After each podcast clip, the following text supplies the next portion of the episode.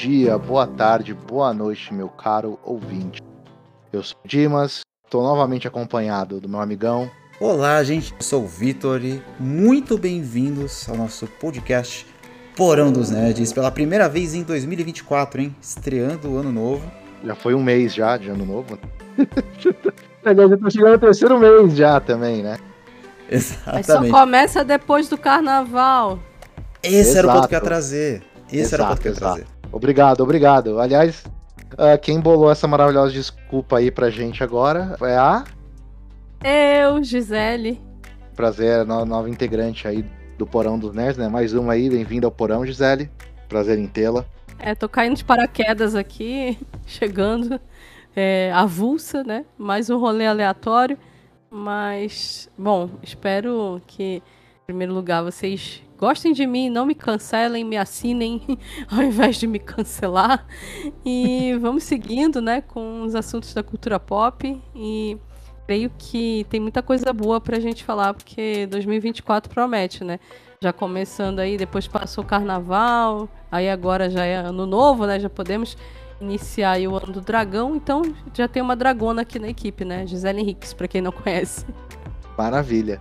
E já começando o ano aí com deveras notícias aí, a Xbox e a PlayStation essa semana tiveram duas notícias bombásticas, né, não, Victor? É isso aí, Dimas. E aí a gente está falando um pouquinho não só das marcas, apesar delas serem as grandes, os grandes frontes dessas notícias, mas a gente está falando aqui de direcionamento no geral do mercado de games. Olha só. Uh, o mercado que já teve muita disputa, já foi muito, muito aclamado por ser um palco de exclusivos, certo? Um palco de disputa de exclusivos entre a Sony, que acabou levando vantagem nos últimos anos, e a Microsoft com seus títulos honorários lá desde duas gerações atrás, Gears, Halo, Forza, títulos muito fortes e que sempre pautaram muitos dos, dos conteúdos aí da cultura pop. E recentemente ambas estão pensando em tomar decisões ou direções um pouco diferentes para os seus exclusivos.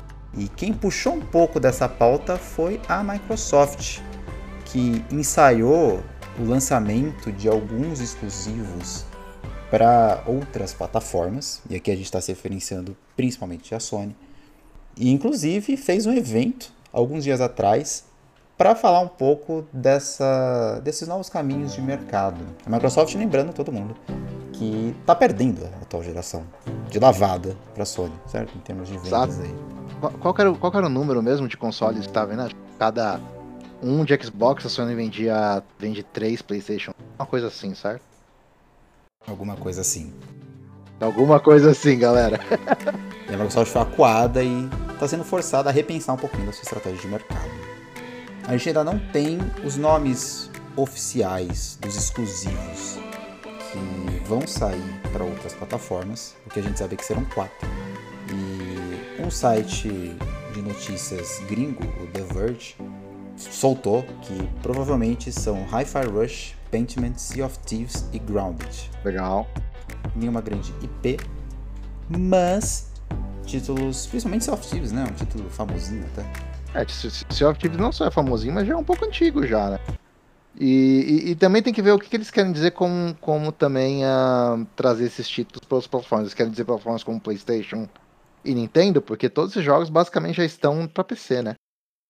Então você pode fazer umas Manacotime elaborante aí, jogar até no, no Steam Deck. É, sim. Mas eu acho que aqui a gente está falando. Talvez até das plataformas da Nintendo. E aí, o que, que vocês acham desse novo direcionamento da Microsoft? Que nunca foi tão forte em exclusivos, mas está procurando encarar o mercado de uma outra forma. Já acham que vai dar liga? liga, a gente vai falar daqui a pouco, né?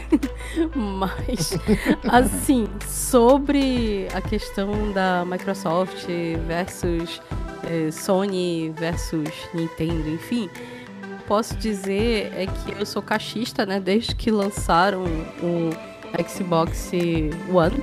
Então eu tenho hoje os Xbox Series S. E eu acompanhei, né? Essa mudança de geração. Eu deixei de comprar PlayStation desde o PlayStation 3. Eu nem cheguei a ter o 4. E também ainda não comprei o 5. Tô planejando para ver se eu compro esse ano. É, por que, que essa informação é relevante? Por que, que eu escolhi a Microsoft Xbox? Foi é, por causa do preço, em primeiro lugar.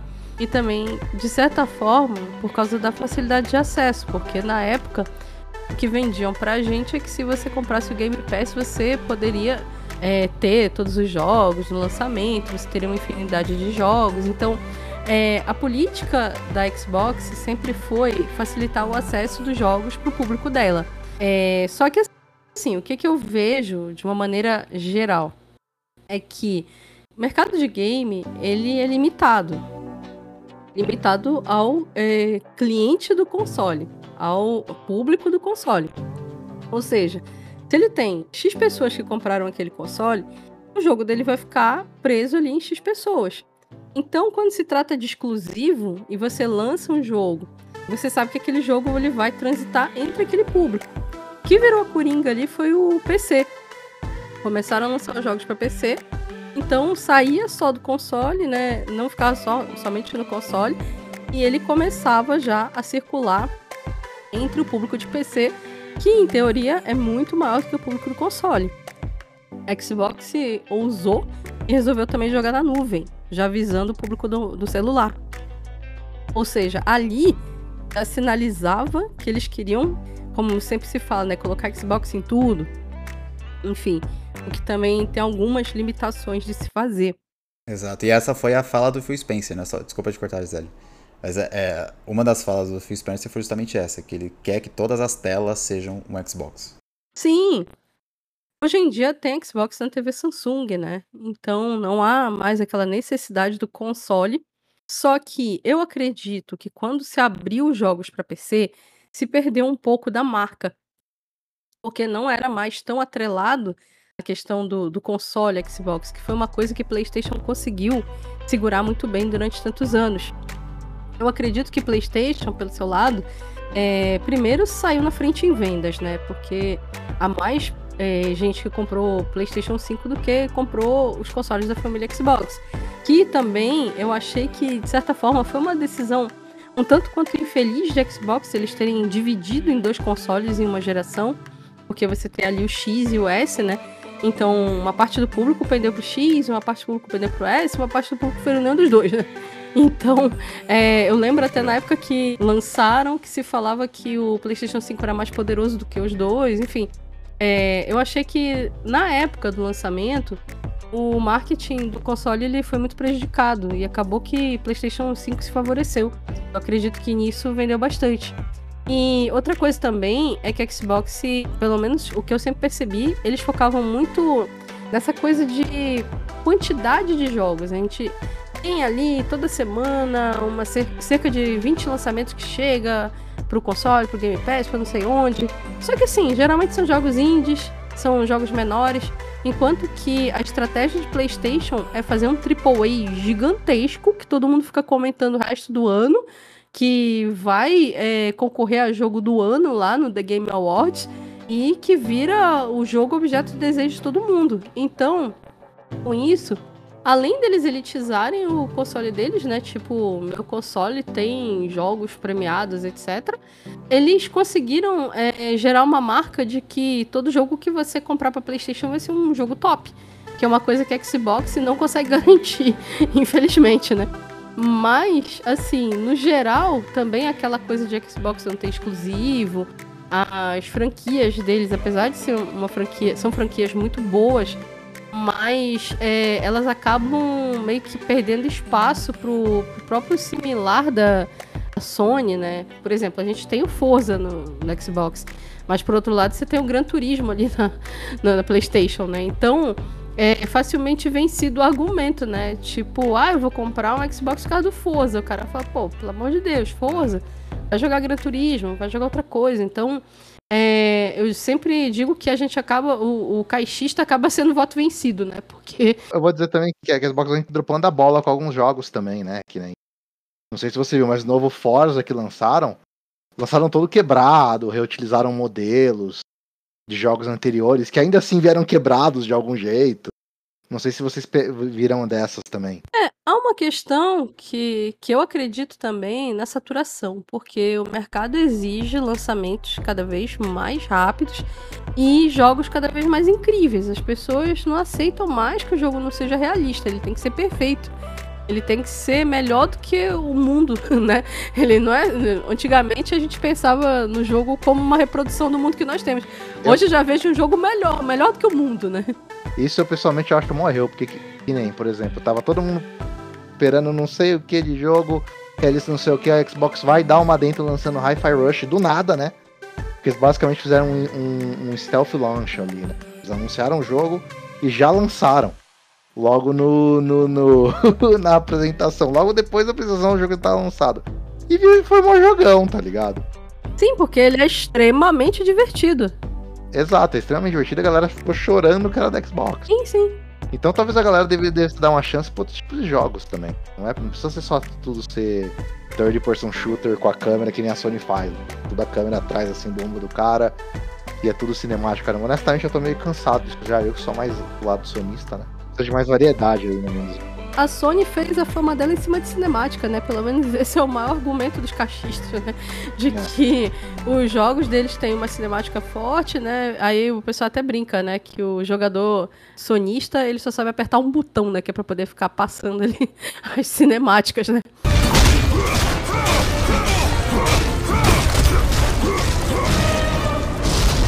Isso então... realmente não pode, não tem como eu contestar muito, não.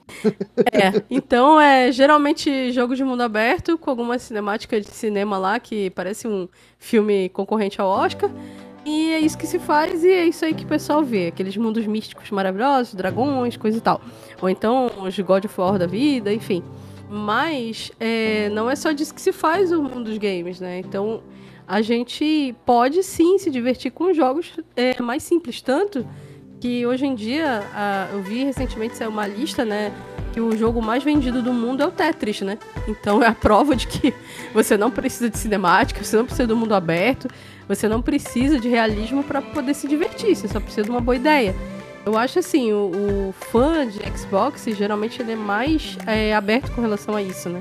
E o, geralmente o público da Sony não, ele é aquele público gourmet, né? Que ele quer o, o jogo lindíssimo. É, me corrijam se eu estiver errada. É isso mesmo. Não, eu acho que é bem por aí. É, e eu acho que entra justamente nessa esteira do que você trouxe, né, Gisele? Que são públicos diferentes. Então, quando uma produtora como a Sony ou a Microsoft vai lançar um jogo, ela pensa nas características do público que vai jogar esse jogo. Que é justamente a característica do público que comprou o console dela. A Sony, ela se solidificou no mercado mantendo essa posição de ter jogos com alto resquício, né, com alto teor tecnológico que acompanha as evoluções gráficas e tudo mais e faz bom uso delas. E acompanha também essa tendência que teve nesses últimos anos de ter jogos mais cinematográficos, mais ou menos desde a época do, do dos Metal Gear Solid 4, The Last of Us, lá ainda na, na era do PlayStation 3. E aí ela se apropriou desse público, trouxe esse público para dentro do, dos consoles dela e esse público ele acabou sendo a maioria porque casou um interesse por jogos mais cinematográficos com uh, esse realismo cada vez maior que a gente vê nos jogos em geral. E aí esses públicos se encontraram de alguma maneira dentro dos consoles da Sony. A Microsoft ela foi meio que tardiamente tentar recuperar esse pessoal, mas ela não conseguiu. E aí eu acho que acabou criando essa dissensão entre as características do sonista e do cachista, né? Essa diferenciação interessante entre esses dois públicos. E agora parece que a Microsoft ela está deixando de tentar recuperar esse público e indo atrás de outros. Eu acho que a, a, a, primeira tentativa dela foi justamente na venda do Game Pass, que tenta tirar um pouco esse foco nos jogos exclusivos e vender a ideia de que você vai ter acesso a uma quantidade imensa de jogos também, como você trouxe no início. Né? E eu, o que eu achei interessante é a Sony fazer outro movimento, na verdade. Segue aí. Né, eu, eu, eu, me fico me perguntando, como que a galera exatamente tira dinheiro do Game Pass? Porque... Assinatura, né? É porque, Não, okay. na verdade... Pela assinatura, mas, mas tipo, a assinatura... É, vai, quanto que é a assinatura do Game Pass? Tem níveis, né? Ah. Tem vários níveis até onde eu sei. Exatamente. É, tem, tem o plano mais básico, e eu acho que, se eu não me engano, os planos mais altos dão acesso a, aos jogos via cloud. Tá certo? Acho que é isso. Não, os... não, não, sim, mas o que eu quero dizer, por exemplo, Starfield, que foi um dos lançamentos que ocorreu aí da, do lado da Xbox, se eu não me engano, ele lançou no Game Pass de, no primeiro dia direto, foi? Mas Starfield, ele é de uma empresa que também pertence ao Xbox, não é isso? Não, sim, sim, mas quero dizer, é de todos os, todo mundo que tem o, o Pass, a empresa que fez, eles ganham, independente se for ou não, né? Porque tem muito jogo que lança logo no PES já, né? Eu acredito que são contratos, né? Eles devem fazer algum Entendi. contrato, eles devem ter alguma participação, porque é, então, é assim, de certa forma, o, o, lucro aí, ele é meio subjetivo, porque, veja bem, o jogo, ele pode até estar tá de graça no Game Pass, só que ele tem é, compras em game. A maioria dos jogadores acabam comprando algum item, acaba comprando uma DLC, então é, o jogo é de graça, mas é entre aspas, né? Porque além da gente pagar a assinatura, ainda tem os possíveis ganhos do jogo. É mais fácil você estar tá com a loja aberta, alguém olhar e resolver comprar alguma coisa, do que você tá com a loja fechada, tipo assim, você precisa comprar isso aqui para poder depois você comprar outra coisa, entendeu? Então, eu acredito que a estratégia é o seguinte, olha, vem dá uma olhada aqui. Aí, ah, olhei. Olha, que tal se você comprar isso aqui? Então a pessoa acaba comprando, entendeu? Eu tiro por mim. Eu sou tapeada todo dia, né? Olha, hoje eu gastei dinheiro em Pokémon GO, porque tinha umas missões lá que eram, eram pagas, né? Então eu resolvi pagar para fazer. Tem também essa questão de moedas de jogo, de até as skins mesmo, né? Que os jogadores acabam comprando por fora. Hoje em dia a gente sempre tem aquela brincadeira, né? Que antigamente para evoluir no jogo você precisava de password. Hoje em dia você precisa do cartão de crédito, né? Você precisa do, dos códigos do seu cartão. Então o negócio tá mais, é, vamos dizer assim, ligado ao consumo do que antigamente, né? Entendi. Não, é que, é, é que eu só acho um pouco estranho, porque, por exemplo, quando ele lança é 60 dólares. O PES ele não é tudo isso. Então, para quantas pessoas tem que tem, teriam que jogar o PES ou utilizar o jogo do PES para que o jogo renda, sabe? Então eu, eu, até fico curioso em saber o, o, os detalhes desse tipo de contratação, para ter uma noção do quanto a galera ganha, sabe? Porque é bagulho interessante para mim. Ah, é tenso demais.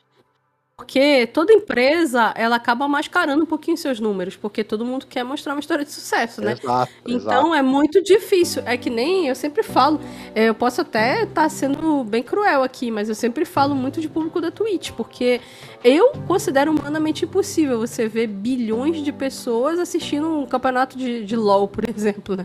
Então, tá certo, né? Que falam assim, ah, porque tem público chinês que é grande, tem público não sei de onde que é grande, mas eu falo, pera lá, é claro que tem bot aí no meio, né? Claro que tem robô. Então não dá pra gente afirmar que aquilo ali é uma audiência cativa, que são pessoas que estão ali. Apesar de, por exemplo, ah, eu sou simpatizante, coisa e tal, mas eu não pararia a minha vida para poder ficar assistindo determinadas coisas na Twitch, entendeu? Então é a mesma coisa. É, tem jogo, é aquela história, por exemplo, tem jogo do Game Pass que eu baixei, só que nunca mais eu joguei. Então eu sou um público daquele jogo, eu sou. Só que teve um dia que eu baixei, entendeu? E eu não voltei mais lá. Agora, tem o público pagante ali, né? Que todo dia vai jogar, que todo dia vai comprar um item. Então, é, é, eu acredito que é bem difícil mensurar. Eu acredito que nem o próprio produtor ali, né, a própria desenvolvedora, ou mesmo o criador de conteúdo, consegue ter um controle sobre aquilo que ele está exibindo para o mundo, sabe? É, eu, eu imagino que o modelo deva ser parecido com o modelo que as streams de filmes fazem, a Netflix, por exemplo. A gente vai imaginar aqui que a Netflix produz uma enxurrada de filmes, tem todo mês novos filmes sendo lançados exclusivamente na Netflix. E foi uma quebra total do modelo que antes existia com os cinemas. Né? Antes, o, filmes que saíam ou que ainda saem no cinema medem o nível de renda que eles geram a partir do tanto de dinheiro que entra nas salas de cinema. E aí uma parte disso volta para os produtores. Com certeza, quando o filme é lançado direto no streaming, o próprio streaming deve, de alguma forma, mensurar quanto de público que aquele filme teve e, em alguma cláusula contratual, escolher qual o percentual de renda da própria, né, de lucro da própria Netflix que vai para aquele filme. Deve ser algo parecido com o Game Pass. Obviamente eu estou só teorizando aqui. Mas acredito que a inspiração para esse modelo, cara, tenho certeza que a inspiração para esse modelo veio da, dos streams de filmes. E imagino que a inspiração para as cláusulas contratuais de como o lucro é ferido nesse, nesse cenário também. Justo, justo.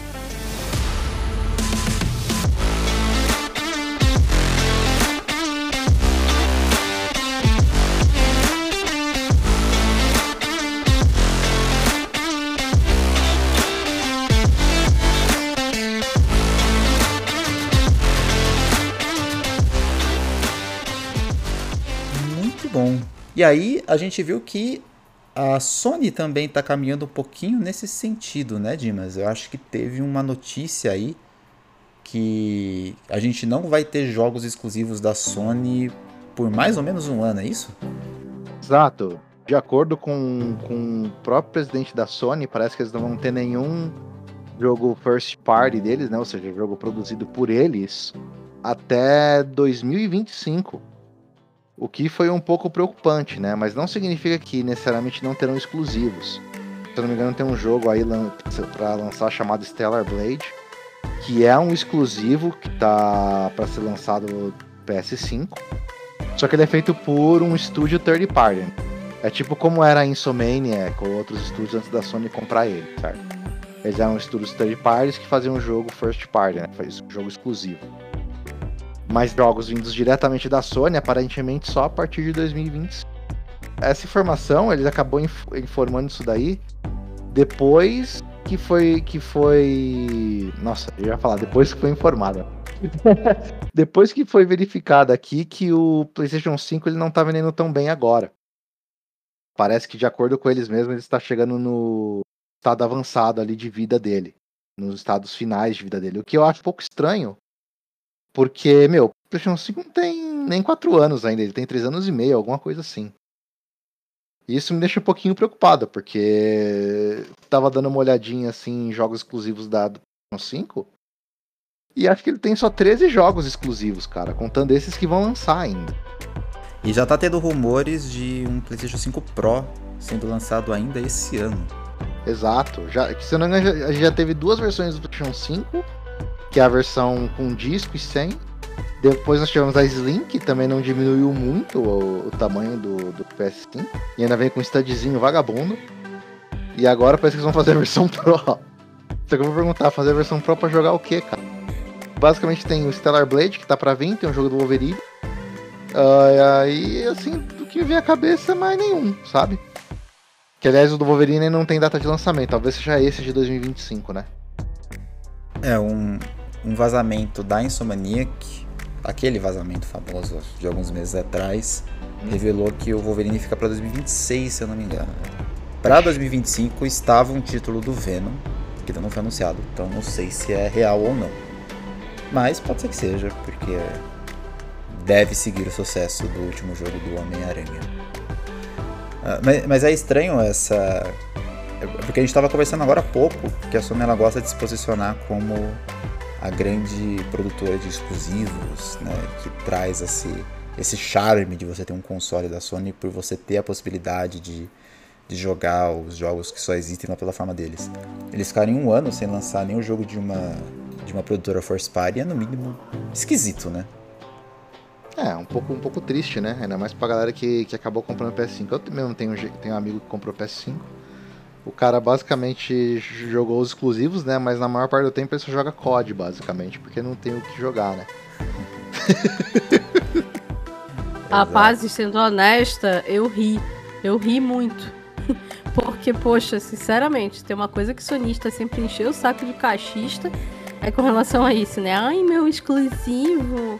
Ai, meu jogo único. Ai, eu sou o Alecrim Dourado que comprou o jogo tal que só tem pro meu console. Nossa, chega, né? Já deu.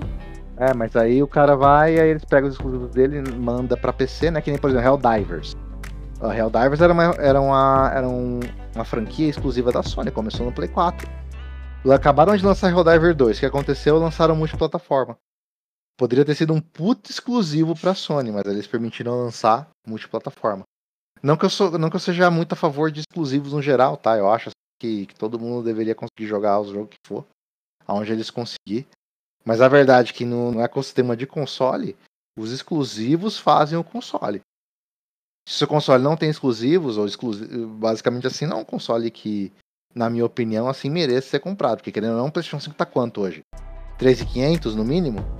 Já chutando baixo, Ah. né? Um pouco mais. Vai, assim, levando em muito, assim, se o cara tiver com muita boa vontade, 3.500. Com todo respeito, o Xbox também, quanto é um Xbox hoje, basicamente? Cara, Um você acha por dois mil reais. Não, você acha por dois mil reais, né? O, o Series mais. Mais, Sim, sim. mais simples. Ó, que legal, o Xbox tá 2 mil reais. Com 2 com dois mil reais você consegue um, um Xbox vai de entrada, digamos. E você consegue, você aí tem acesso a todos os jogos da, da geração atual. Agora, se pagar 3.500 pra tipo você não, não conseguir jogar nada. Desculpa, cara, com mais um- uns 500 reais, um, vai, nem que seja uns 500 mil reais, você pega um PC. E aí, PC, você joga tudo que tem no PC, você emula coisa, você faz. Caralho, é 4 no negócio. Pô, cara, então. Eu, não- eu não vou mais conseguir postar foto com o meu PlayStation e marcar a Gisele no Instagram, dizendo, ah, esse jogo você não joga. né?" E, e isso vem de mim, que, que basicamente, tirando o PS, PS5, eu tive todos os consoles da PlayStation. Eu, eu, pra você ter uma ideia, eu tive dois Vita. Cara, é verdade. É, curiosidade sobre o Dimas aí, ele é uma das poucas pessoas que teve um PlayStation Vita. Eu tenho um PlayStation Vita. Aí, ó, Mentira. viu? Até a Gisele tem. Duas pessoas, caramba. Você tem o, você tem o OLED ou você tem a, a outra versão, que é a, a mais nova? Eu tenho, eu creio que é o antiguinho, eu acho. Não tenho É o que é certeza. pesadão. É o que veio com o, o joguinho de futebol, aquela, aquela versão que veio lá, o FIFA Edition lá. Puta, aí eu já não vou saber, mas se for a antiga.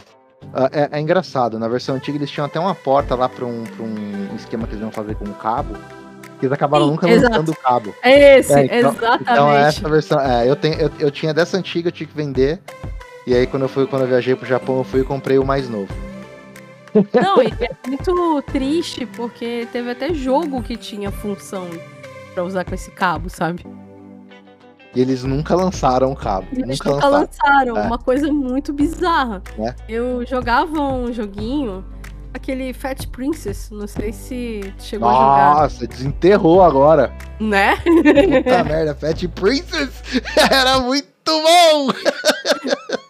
Nossa, viciante pra caramba aquele negócio. E pior Ele que era tinha free ainda, função. né? Pior que era free. Sim, sim, Você lembra do PS Home? sim. Nossa, Não. PS Home era animal. Adorava Não, PS e- Home.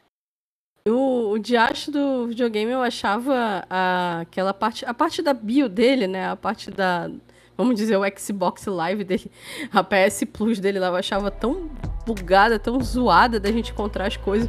Mas assim, valia muito a pena. Eu gostava muito do PS Vita. Só que, infelizmente, é assim, nesse ponto, né? A gente tem ouvido falar que a Sony tá prometendo mais um portátil. Na verdade, todo mundo tá prometendo um portátil, né? É. Tanto a, a Xbox anunciou que pode ser que lance portátil. A Sony tem falado aí, falaram até inclusive de um acessório para streamers, não sei o quê. Mas assim, eu acho que todo mundo, pelo menos a, a Sony, posso até dizer que de certa forma a Nintendo, né? Estão devendo sim um portátil bom. Eu falo com propriedade que eu tenho Nintendo Switch. Nintendo Switch, ele atualmente pra mim, ele supra essa, essa lacuna muito bem de ser o portátil do momento, apesar de eu achar ele truncado também. Mas, assim, eu falo que não se faz mais portáteis como antigamente. Tá certo que antigamente a gente tinha menos tecnologia, né? A gente tinha coisas mais simplificadas. Mas a gente tinha portáteis bem legais. Agora, o PS Vita, que pra mim, assim, ele tinha muito a oferecer ainda, eu achei que ele. Ele teve uma morte prematura. Eu achei que ele poderia ter rendido mais, ele poderia ter Não teve suporte, É, né? Os caras deixaram. não teve morrer. suporte. Ele, ele poderia ter tido mais jogos. Tinha muitos jogos, até inclusive indies, que poderiam ter lançado pra ele. Achava que ficariam muito bom na, na interface dele, mas não chegaram. Então, assim, eu achei que ele foi um console muito negligenciado. Ele, ele poderia ter sido bem melhor, infelizmente. Ele era um bom console, mas faltou muito pra. Faltou software, por assim dizer. Eu acho que o, o hardware até que era bom. E agora ele vive basicamente como console de homebrew, né? Que a galera trava pra poder Sim. meter, meter jogo. Foi o que eu fiz, eu destravei o meu e eu uso ele pra jogar jogo de PSP no emulador dele mesmo, que já vem um próprio ali. Sim, E- sim, sim. Tá baixando coisa. Tem até uma, uma imagem polêmica muito antiga de uma. um- Eu vou falar um termo velho aqui, porque eu não achei nenhum termo novo, né? Eu acho que hoje em dia seria uma influencer, mas naquele tempo ela nem era considerada assim, é considerada quase que uma vedette, esqueci o nome dela. É, jogando um joguinho do Mario, se não me engano era Mario Kart no, no PS Vita. E aí o pessoal falou, peraí, como isso é possível, né? Mas é que era justamente a pessoa tinha é, craqueado ele lá pra colocar emulador, né? Muita gente faz essa- essas coisas que eu detesto, eu particularmente não gosto. É, eu acho que é tipo você desrespeitar o console, né?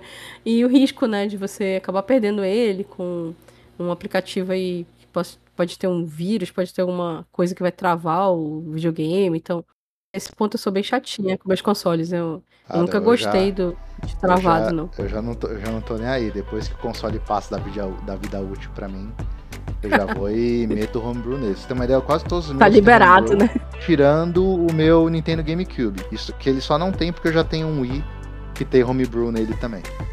Ele Nossa. basicamente joga os jogos dele. Basicamente isso. Aí o meu PS4. O PS4 aqui que eu ainda uso ele hoje, compro o jogo normal nele, jogo ele até hoje. O Wii, pra mim, a, a diversão dele ficou centrada ali no, no Wii Sports, Wii Fit. Eu tenho a balança do Wii Fit, inclusive, né? Ah, que Eu legal. adoro. Que legal. Muito Ah, legal. Então, pra mim, eu achei que, assim, a proposta dele é outro, né? Que a proposta dele era muito boa, a questão do sensor de movimento. Mas, infelizmente, não. Eu achei que poderia também ter rendido mais. Poderia ter, ter tido mais jogos que, que aproveitassem o sensor de movimento. Quem quiser desbloquear o seu console, só seguir Dima Soluções no Instagram, vai estar lá exatamente passo a passo pra você desbloquear. Pessoas você manda- me manda duzentão que eu faço pra você. Então, no fim. E, e aí, gente, é, ainda nesse tópico de exclusivo, vocês falaram que não tem mais consoles portáteis como antigamente. De fato, não tem, né? Os portáteis que a gente vê hoje são, no geral, pensados para jogar remotamente o console de mesa, né? O Switch fez isso primeiro, o PlayStation 5 tem o seu portátil nesse sentido também. Mas vocês não acham que se não tiver mais exclusivos no mercado, a existência dos portáteis deixa de fazer um pouco de sentido? Porque a gente já tem, por exemplo, o Steam Deck e N outros portáteis similares que rodam os jogos de computador direto de um console teoricamente portátil. Mas eu achei que não popularizou, né? Assim, Steam Deck eu achei que não popularizou tanto. Uma coisa também meio elitizada, né? O preço dele também Ah, é é muito que, não, é que não popularizou aqui porque não tem lançamento oficial aqui, né? Como muita coisa acontece no Brasil. Sim, exemplo. também. Justamente, também. No Steam. Deck hoje tá o preço do Play 5, pra você ter uma ideia. Sim, uma, puta- exato. é uma puta máquina, legal, mas puta, se der, se der uma merda no, no- nele, com o que, que você vai pedir pra arrumar? Exatamente. E fora o risco, né, de comprar. Só se alguém Exato. tiver mesmo um contato bom. Então não, não virou uma coisa massificada. Isso É, também, é né? Isso que Sim. foi aqui, né? Lá, lá fora muita gente comprou o Steam Deck, então tinha fila de espera pra poder, Sim, sim. Pra poder ter. Não só isso, mas você também tem, tem, tem outros portáteis aí. Tem um monte de portátil que é em Android, tem um monte de portátil que é em Linux. Eu sei que a Asus tem um deles também que é caro pra caramba, se eu não me engano, tem um deles que é 7K. O, Só um que aí, por outro lado, deles. você compra um celular mediano, não precisa nem ser um celular foda, e você consegue jogar. Então, eu acho que o celular também, ele absorveu bastante o público do, do portátil, né? Então, Sim, sim, que foi uma das razões do portátil ter sumido do, do- da face da Terra, né? Porque o mobile pegou tudo, basicamente. Sim, a questão do jogador casual, ele acaba indo para o celular. É, ele absorveu, na verdade, muita coisa, né? Porque o celular, hoje em dia, ele vai desde o simples até o, o mais, vamos dizer assim, o mais complicado, né? Os jogos maiorzinhos, né? Você consegue ser, ser viciado aí num Candy Crush, né? Tem lá as Tem tias do Candy tem Crush. coisa pra caramba. Isso, então as possibilidades são infinitas quando você tem o celular na mão. E aí não tem mais aquela necessidade, tipo, ah, eu vou carregar mais uma coisa. Eu acho que aqui no Brasil até a criminalidade influencia nisso, né? Porque, tipo assim, eu não me aventuro de sair com o meu Nintendo Switch pra qualquer lugar, entendeu? Também não vai nem Tipo- tirar o celular na rua. É, o celular a gente já fica com medo de sair na rua, né? Tem muita gente que tem celular do ladrão. Imagina sair com um Steam Deck na rua. Exatamente. O ponto forte pra mim de, de- do handheld, handheld, né, do portátil, basicamente poder, poder jogar em qualquer lugar da minha casa. né? estiver deitado na cama, eu tô jogando. Se estiver no sofá, eu tô jogando. Se eu quiser cozinhar alguma coisa na cozinha ali, deixar o arroz fazendo, eu tô jogando, certo? Não preciso deixar o arroz sozinho lá na. Lá, Vai lá, jogar lá Overcooked na cozinha, né? Jogar Overcooked ali. na Nossa. cozinha, tá? Jogar ambiente, com né?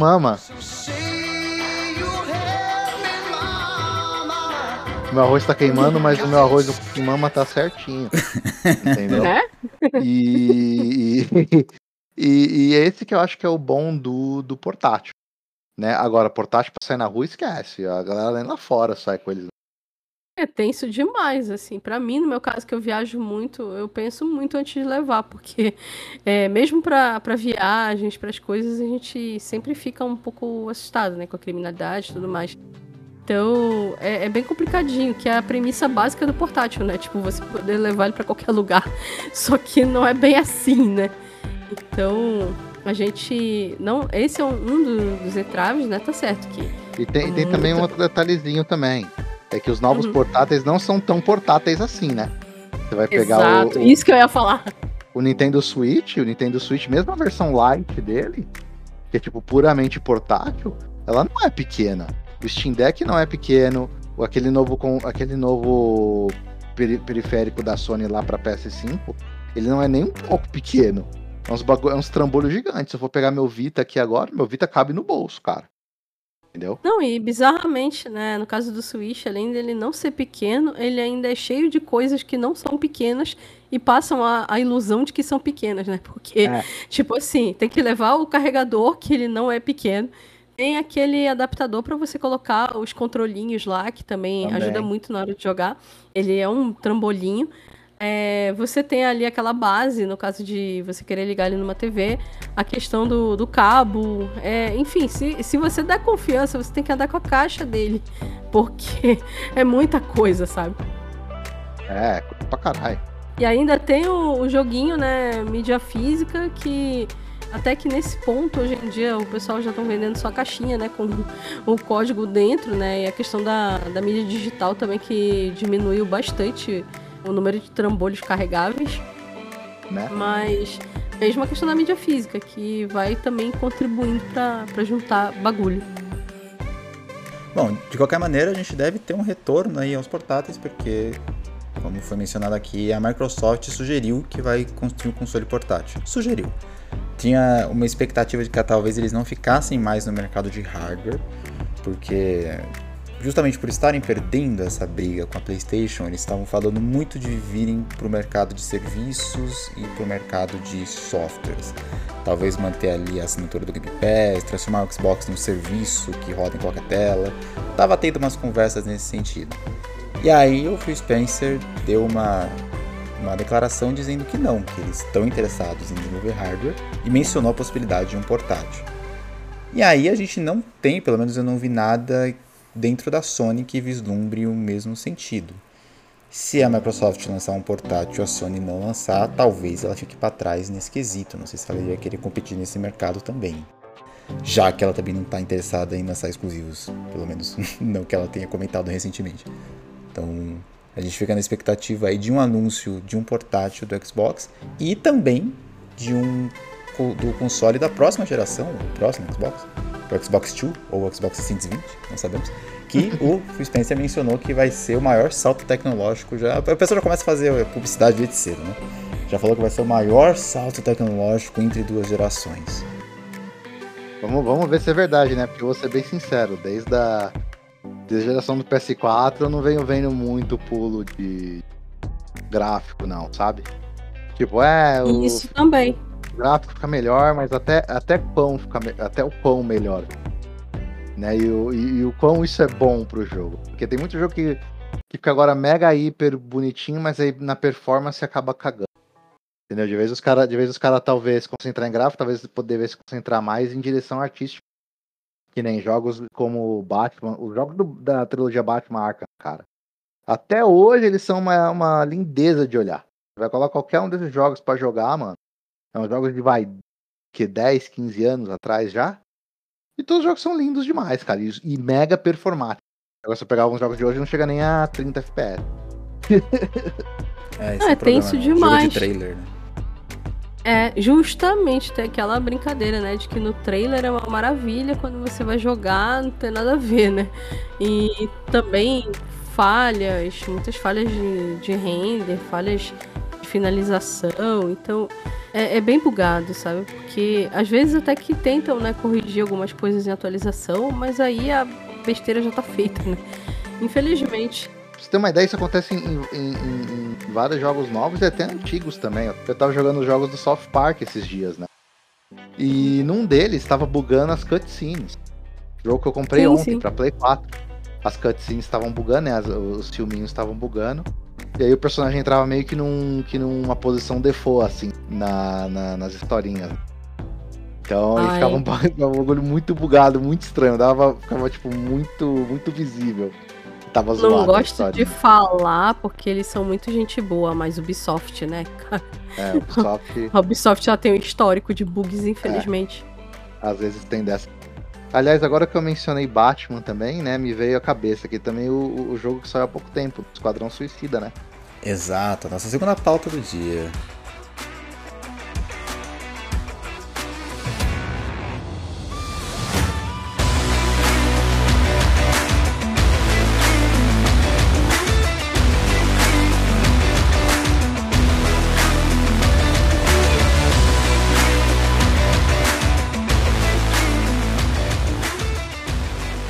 Vamos malhar o Esquadrão Suicida?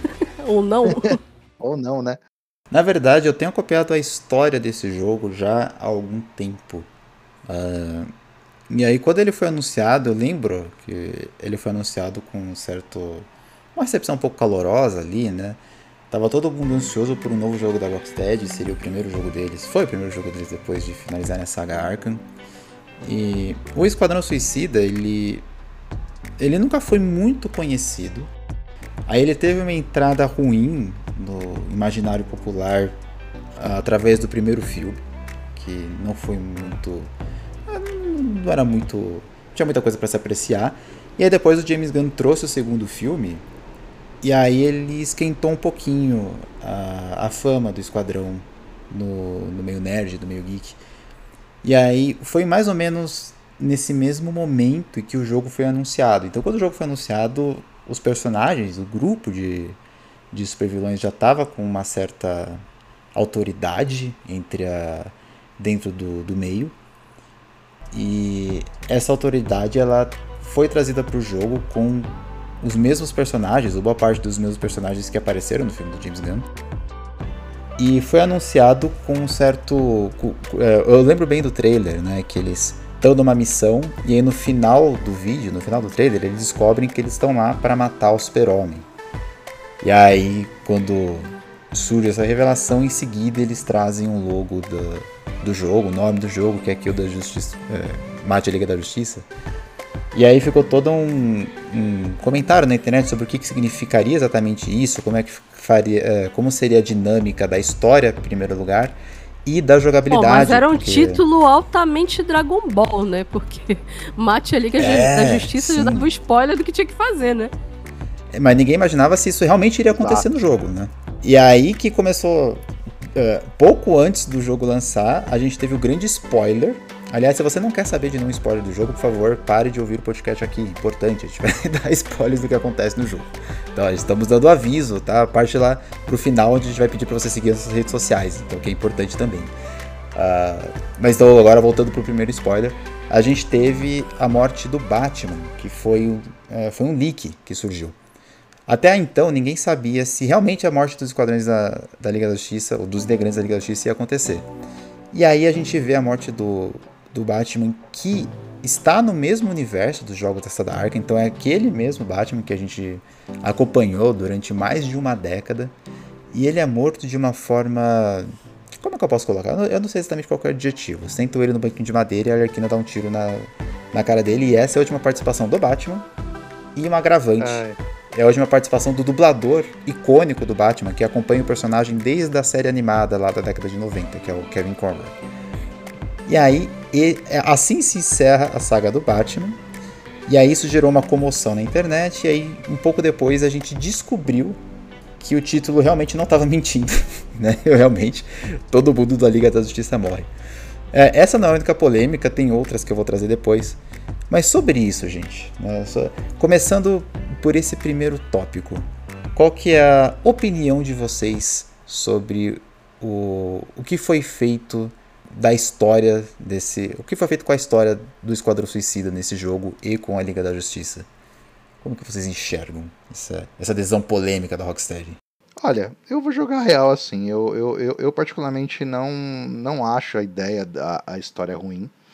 Uh, eu também não acho a ideia do jogo ruim. Eu só acho que não foi executado de uma maneira muito boa, né? Porque querendo ou não, eu vi o jogo, vi a história aqui, vi os personagens, vi o gameplay. E, assim, honestamente, eu não achei nem um pouco bom. Uh, eu acho que foi bem zoado, na verdade. Eu até posso entrar em um pouco de detalhe depois, mas na minha opinião, eu só acho que foi muito mal executado. E me deu meio, meio, meio triste saber que depois de. Acho que esse jogo já estava sendo produzido já faz quase uma década. E que esse foi o resultado final. Depois de uma década, sabe? Cruel, né? Cruel, Alguns cara. problemas de gameplay também, né? Que não, assim, é um jogo razoável, você se diverte um pouquinho, mas é extremamente repetitivo. É, não é só a história que é o problema. O jogo também não traz nada de novo. É um shooter bem genérico, bem simples. Tem até. Você consegue caminhar pela cidade de Metrópolis, mas a cidade está vazia. Então. Uh, passa a impressão de ser Caminhar um pra genérico. quê, né? É, exato. É. Ah, vai ter umas referências lá do Super-Homem e tal, legal, mas não é o que faz você comprar um jogo normalmente. É, e assim, eu vou, eu vou ser bem sincero, o gameplay, é, embora seja quatro personagens diferentes, entre aspas, eles até se movem de maneiras um pouco diferentes, mas no final eles meio que acabam fazendo o mesmo gameplay, né? Uh, que é basicamente tipo metralhar todo mundo e uh, de vez em quando você uh, usa o seu poderzinho, aí você volta a pegar todo mundo. E, e, na minha humilde opinião, eles deviam ter, ter, ter, ter, feito o jogo de maneira completamente diferente. O que eles deviam ter feito é realmente pegar o nome Esquadrão Suicida, né? Ter focado nessa parte.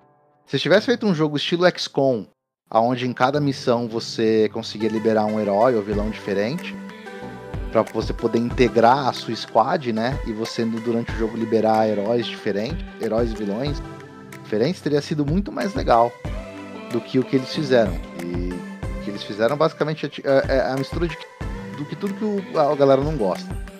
Um monte de DLC, um monte de microtransações, um jogo bem sem, sem, sem tempero nenhum. E um jogo onde caga numa das franquias mais amadas, né? Os heróis mais amados.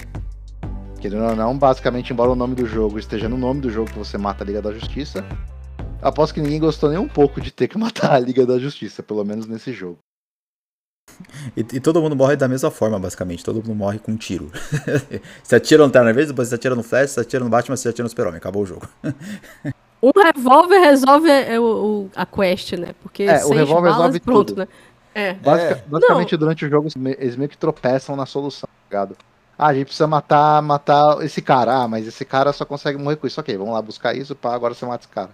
Ah, mas esse cara só morre com isso aqui. Você vai lá, busca o negócio, tá, agora a gente... Cara, basicamente é isso, resumão. É, eu penso assim, esse jogo, ele é o sonho de todo mundo que tem raiva do Liga da Justiça de Zack Snyder, né? Então é uma, uma forma aí do, dos não fãs, dos haters do, do Snyder acabarem com a Liga da Justiça, né?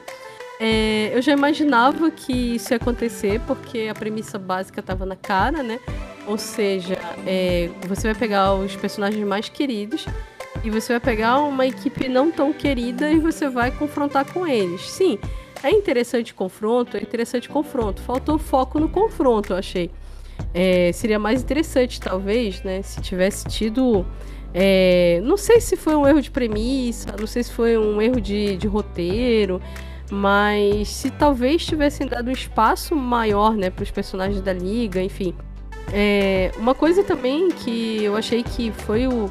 Assim, na verdade, eu achei que o determinante do que prejudicou ele foi os bugs, né? Porque eu lembro que o lançamento estava sendo super aguardado e as primeiras notícias que se tinha, né, de um dia anterior foi que é, o jogo tinha sido retirado. Ele entrou em um mercado, foi retirado por causa de bug. Então ali já dava uma impressão muito ruim, né, de algo que só iria piorar.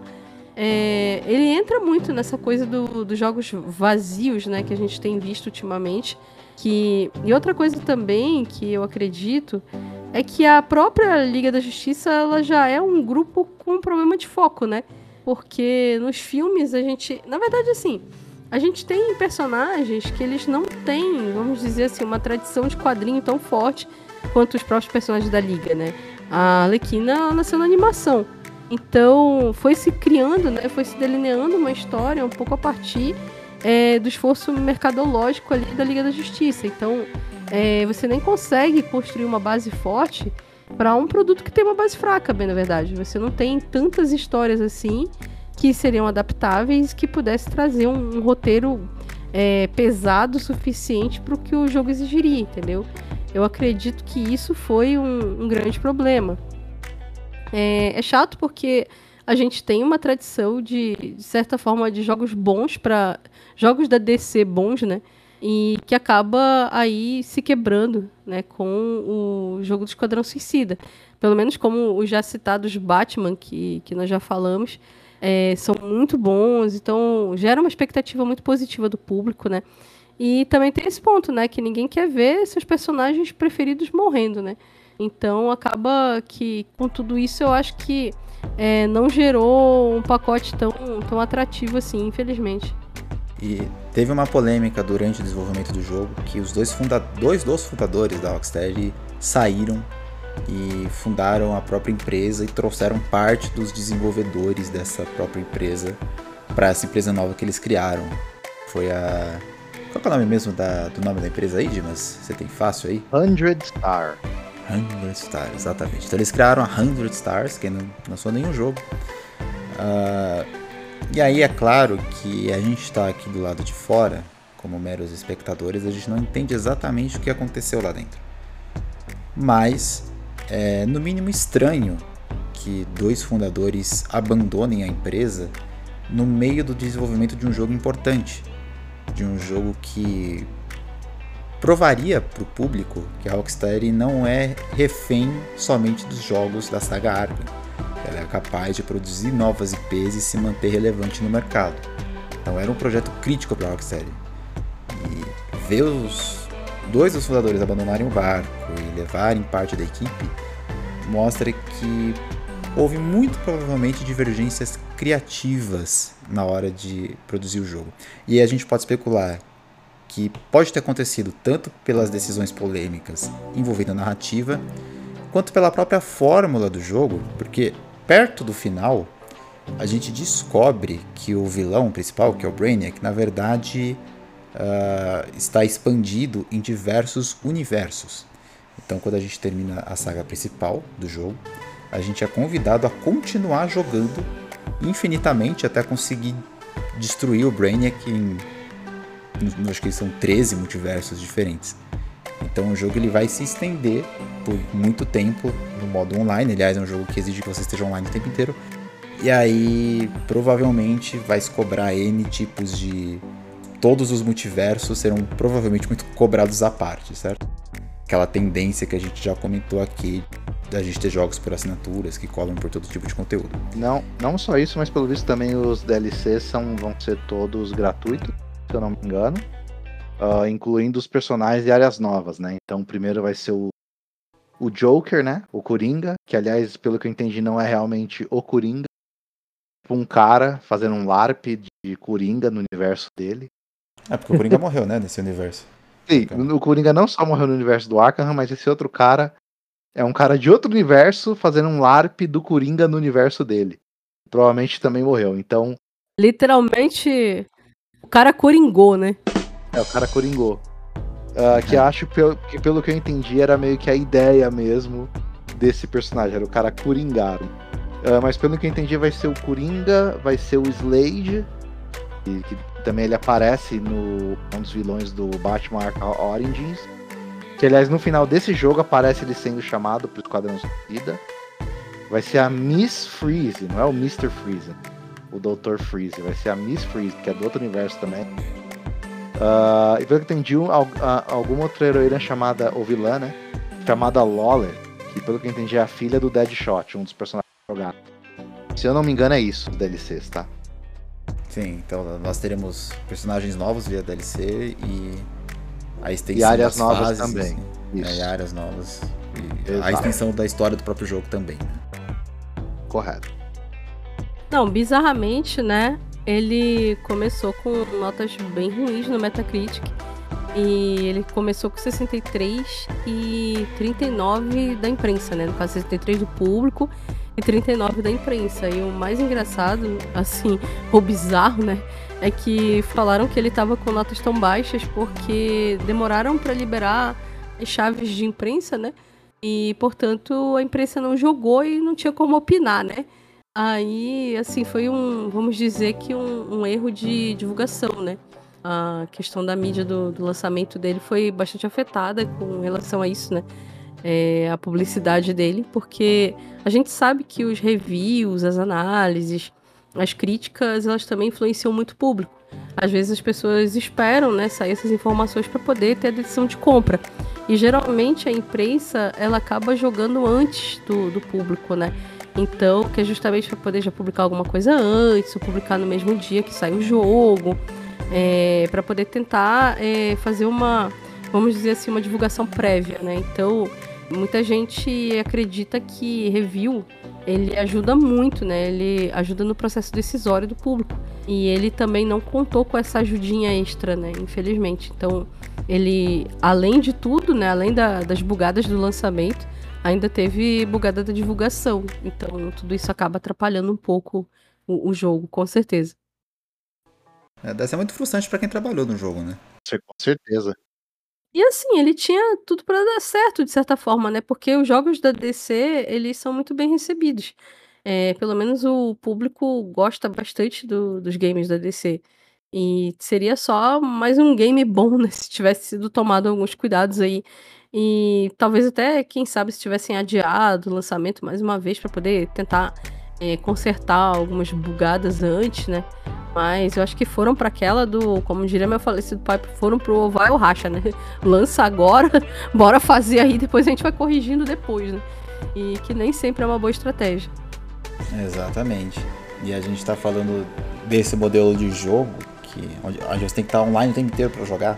Então é mais fácil você lançar patch de atualização, patch de correção. Então provavelmente eles Sim. seguiram esse caminho de, de lançar antes e sentindo o público e corrigindo os problemas. Só que, inclusive, em, em outro episódio nosso aqui a gente já falou sobre isso. é, isso não é uma coisa que o público gamer tá acostumado. a- uma coisa é você usar um aplicativo, você está até acostumado a usar versões anteriores, a esperar por features novas. Normalmente, quando você compra um jogo, é, a não ser que você seja um jogador muito casual, você está acostumado a ter um mínimo, é, no mínimo ali, uma versão completa do jogo para você jogar. E aí você vai pagar por coisas adicionais que você queira. Né? O público não está muito acostumado a, receber na hora uma versão prévia ali, até que quando lançaram cheio de bugs, foram obrigados a retirar da loja por algum tempo. Então, tem, tem que ter um pouco desse senso do, do público que você está mexendo também. Né? Sim, sim, com certeza. Até porque o jogo é, ele necessita, vamos dizer, do mínimo de estabilidade para poder manter o público. Né? Se eu vejo que o negócio está todo instável, eu vou parar de jogar. Simples assim. Normalmente você para de jogar e dificilmente você volta, né? É muito difícil. Eu, eu, pelo menos eu não lembro de ter parado de jogar um jogo e voltado pra ele depois. Não me recordo.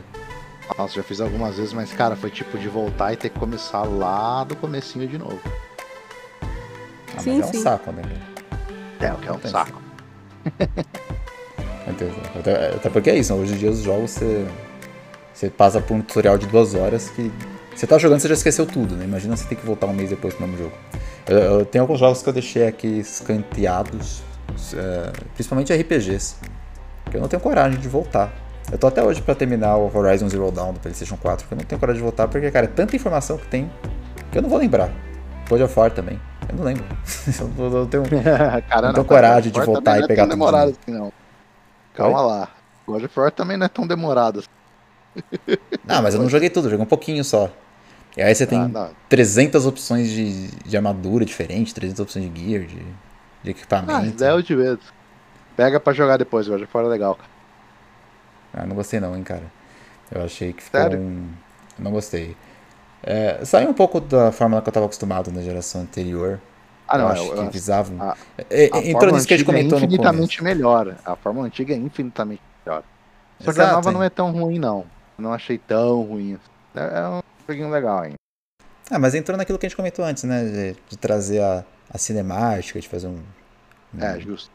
um jogo pra ganhar um Oscar, né? É. E aí não, não me apaixonei tanto, não. Preferia. Prefiro sentar, apertar o quadrado, como disse a Gisele, e ganhar o jogo. E é isso. Tô feliz pra caramba Nossa. com, com essa forma. Porra. Jogador de cinemática.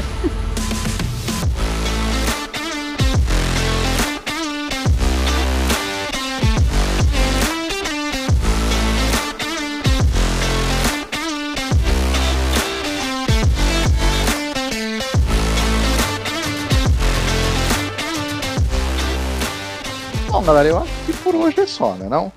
É isso aí, Dimas. Então, falamos desses dois eventos importantes aí que aconteceram nas últimas semanas. E a gente pede que você fique antenado, principalmente nas nossas redes sociais. Estamos no Instagram como arroba Porão. Estamos também no TikTok. E a gente sempre. Sempre não, né? A gente às vezes lança um episódio novo por aqui, falando das principais novidades aí do mundo pop, trazendo para vocês notícias quentíssimas e análises contundentes para usar as palavras aí que eu aprendi recentemente. É isso. Gisele, você tem redes sociais? Você quer passar alguma mensagem aí pro pessoal? Ah, tenho sim. Bom, vamos lá. É, eu tô no Insta, é o arroba ADM Gisele Henriques. Eu gostaria muito que vocês me seguissem, que quiser comentar aí, fazer um adendo, se esquecemos de falar alguma coisa, enfim, pode chegar lá com a gente no Insta e é, dar sua opinião. É, eu também sou é, jornalista, eu escrevo atualmente sobre games e eventualmente sobre esporte no www.torcedores.com. Então é só é, chegar lá no Torcedores, abrir a aba de games, provavelmente você vai ver um texto meu. É, também eu faço parte de outro podcast que é o Amazon Cast. E é um podcast lá do Amazonas e eu gosto muito de participar com eles. Então, até aproveitar para deixar um abraço pro Paulo. Paulo, não fique enciumado. Eu, eu tô aqui fazendo uma participação, mas continuo por aí no Amazon Cast. E é isso, né? Por hora, é só agradecer a oportunidade e dizer que eu tô por lá pela, pelas minhas redes sociais e é, desejar aí longa vida pro podcast, que a gente possa sempre trazer algum tema interessante, enfim, tá discutindo aí as nuances da cultura pop dos games. Maravilha. É. Muito obrigado então, Gisele. Para você que quiser desbloquear o seu console, deixa uma mensagem aqui no privado, a gente repassa aqui pro Dimas com outro codinome dele. Exato, é duzentão no Pix. E é isso aí, galera. Boa noite a todos. Boa noite, bom dia, boa tarde, né? Sei lá quando estiver ouvindo isso aqui. E até a próxima, hein? Valeu! Falou!